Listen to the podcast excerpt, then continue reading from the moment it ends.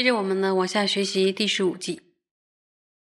死后难保不堕落，能就此位为三宝，故应皈依极坚固，终不毁犯其学处。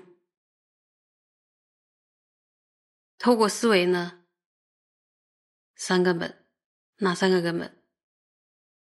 决定死，死无定期，死时呢除法而外，余皆无益。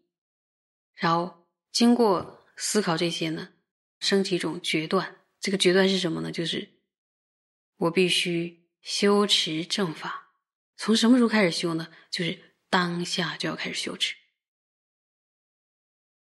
在思维之后，我们就会有一种确定感，就是这一生最终一定会面临一件事情。这件事情呢，就是死亡。当死亡来临的时候呢？就我们可能会遭遇到很多的活着的时候不会遇到的各种心态和身体变化的状况，但是现在我们要谈的是呢，死之后呢，到底有没有来生？所以，当我们面临死亡的时候，我们生命呢，并不像是灯火一样灭了之后呢，就什么都不存在了，就是说一死了之，实际上是了不了的。然后。它是必须呢，继续继续的投生，所以生命的本质跟灯火是不一样的。灯火虽然能够照亮外境，但是灯火没有办法了解外境。可是我们的心呢，它要清晰明了的体性，它能够明了外境。从无始以来直到现在，我们的心是不断的相续。注意哦，不断的相续，从过去到现在，向未来去。从来没有断灭过，断灭就是灭掉，没有了。所以我们在轮回中呢，不断的重复经历了什么？出生、长大、老、死亡，然后再出生、再老并死亡，这样不仅仅是我们自己哦，是其他的友情，甚至是一切轮回中的友情都是这样的，要经历。生老病死，今生的死亡到来之后呢，一定会再次的投生，前往什么地方去了？前往来世去。关于这一点呢，有些人就说可能没有去注视这个心识的本质的清晰明了的特色，所以没有办法透过心绪的续流来证成有桥识。但是呢，就说《适量论》里是有很多经典里都可以透过这个序流来证实。有些人呢，就会从风或者气的角度来解释我们身心中的运作方式。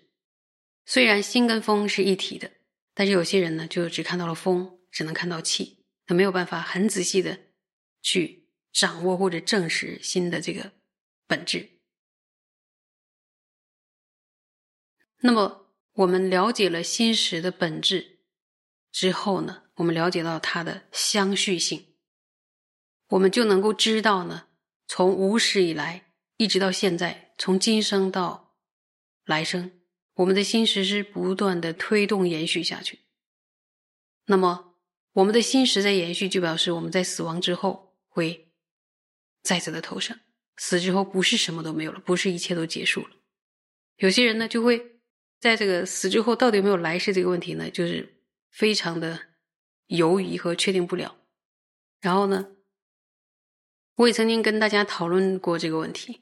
然后有一个人就他就特别有难点，他说：“到底怎么样才能够呃确信有来生呢？”我有一次就把这个问题去问一位上师，那上师说：“限量啊，没有什么理论，用限量也可以证得呀。比如说，怎么样去成立前后世的存在呢？”我们不一定需要都用正理来证明，因为用正理证成呢，就需要经过许多推理的过程。但是无论是古代呀，还有现代啊，都很多人亲身经历的真实的实例，证明了呢，它的前后世是存在的。这个你们大家要看一看，可能有有太多的资料，各国都有。那今天我给大家讲一个可能大家都了解的，就中国历史上有一个黄庭坚的那个公案非常有名。我我讲一下。不知道是不是有一些新学员不知道呢？黄庭坚大家都知道，他是江西省修水县人，他的诗书画号称什么三绝，与当时的苏东坡呢齐名，然后人称苏黄。这个故事呢就记载在修水的县志上，应该是呢真有其事，而且他不是单纯杜撰。话说，那黄庭坚在中了那个进士之后呢，他就被朝廷任命为芜湖地方的知州。就任的时候，他很年轻啊，才二十六岁。然后应该说风华正茂吧。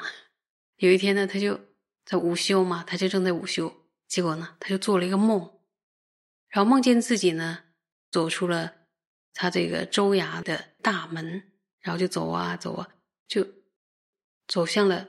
一个村庄，到了这个村庄的时候呢，他就看到有个老婆婆站在那个老婆婆家门口外面的供桌面前，然后手里呢还持着香，口中念念有词的念着说：“某某啊，说回来吃面啦，回来吃面啦。”然后这个皇帝间呢就走近一看，看见供桌上呢摆着一碗煮好的，注意。芹菜面，哎呀，是香味儿飘逸呀！然后结果他在梦里边，黄庭坚就不自觉的就端起了那碗面，就开始吃起来，哎，吃的特别香。然后吃完之后呢，又沿着那条路又走回了他的府衙。这个时候呢，他就醒来了，醒来发现说：“哦，原来是做了一个梦。”可是醒来之后呢？梦境仍然是非常非常的清晰。他最惊讶的什么呢？奇怪，我不是做了一个梦吗？为什么嘴里还有芹菜的香味呢？然后他心中开始琢磨了。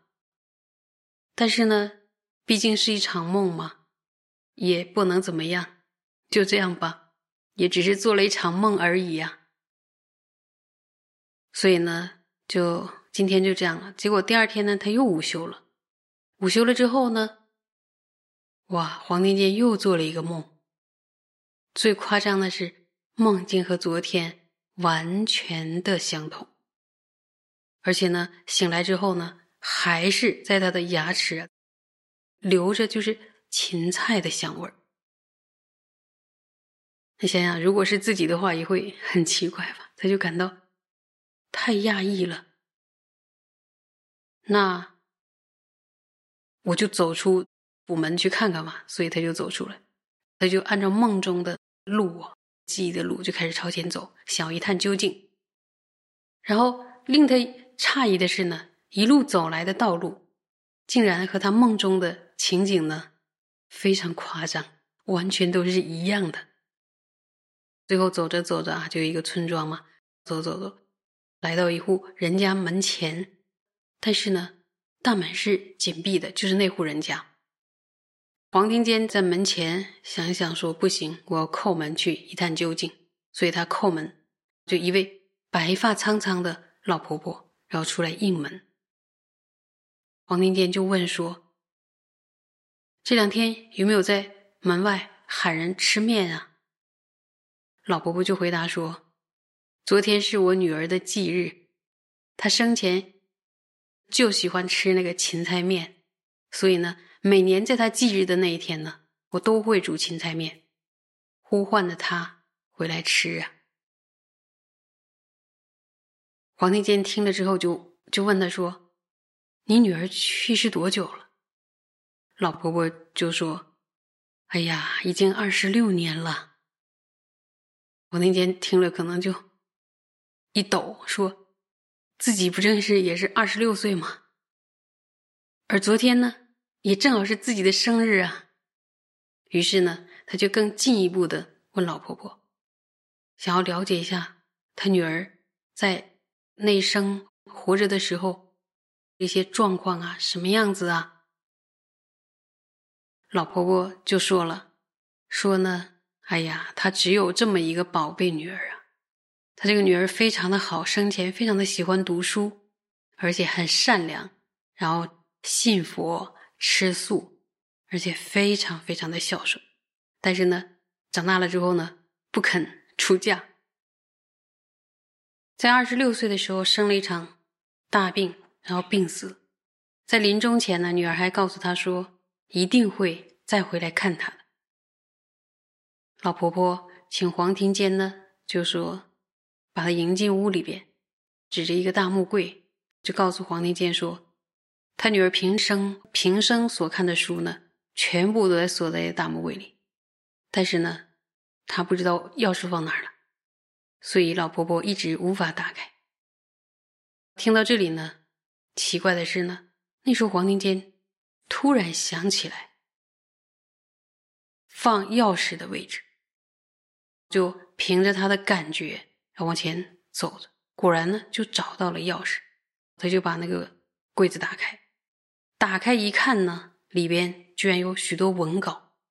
他就开始阅读，仔细阅读之下呢，大吃一惊。原来他这一生就是每次参加考试所写的文章，竟然呢全在这些文稿里，而且有的是一字不差。到这个时候呢，黄庭坚心中就明白了，眼前的这位老婆婆就是他前世的母亲。于是呢，黄庭坚就把这个老婆婆迎回了他的州衙，然后奉养余年。那个他们俩相认那个情节，我估计是可能是很难想象的。歌声啊，然后一个女儿变成一个大官了，所以而且还能孝养孝养前世的母亲，也真的是很美的一件事情。那类似这样的事例其实还非常多的，只是我们不一定亲身经历。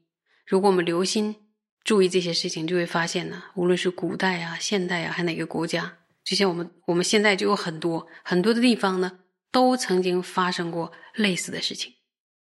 然后有的就说电台呀、报纸也都报道这样的事情，这个例子呢都说明了什么？人们会亲自的经历前生后世，确实存在。